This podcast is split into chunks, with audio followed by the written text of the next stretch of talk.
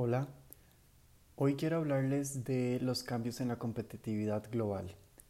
¿Se dan por actualización o por causantes socioeconómicos? El Foro Económico Mundial brinda de forma anual un reporte donde se analizan las competitividades globales desde diversos pilares. Algunos de estos pilares son infraestructura, salud, negocios e innovación.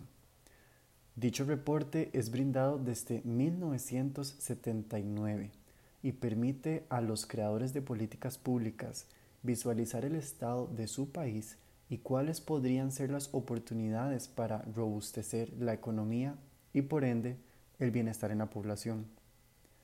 En el reporte del año pasado, 2019, Singapur encabezó la lista y Venezuela fue el país con menor competitividad ambos países con respecto al pilar de infraestructura.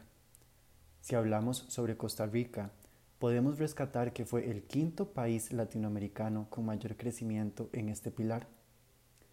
Luego de la mitigación en el tema, es importante interpretar que dicho índice evoluciona gracias a las necesidades sociales y económicas que se pueden presentar en cada país, tomando en cuenta las oportunidades de sostenibilidad que son dadas por medio de los Objetivos de Desarrollo Sostenible establecidos por las Naciones Unidas, contando con una meta de cumplir estos objetivos para el 2030.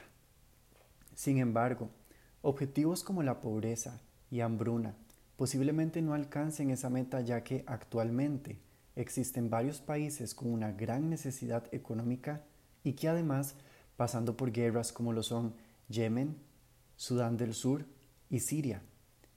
La mentalidad de estos países en estos momentos no está enfocada en competitividad, sino en encontrar una salida y sobrevivir día a día.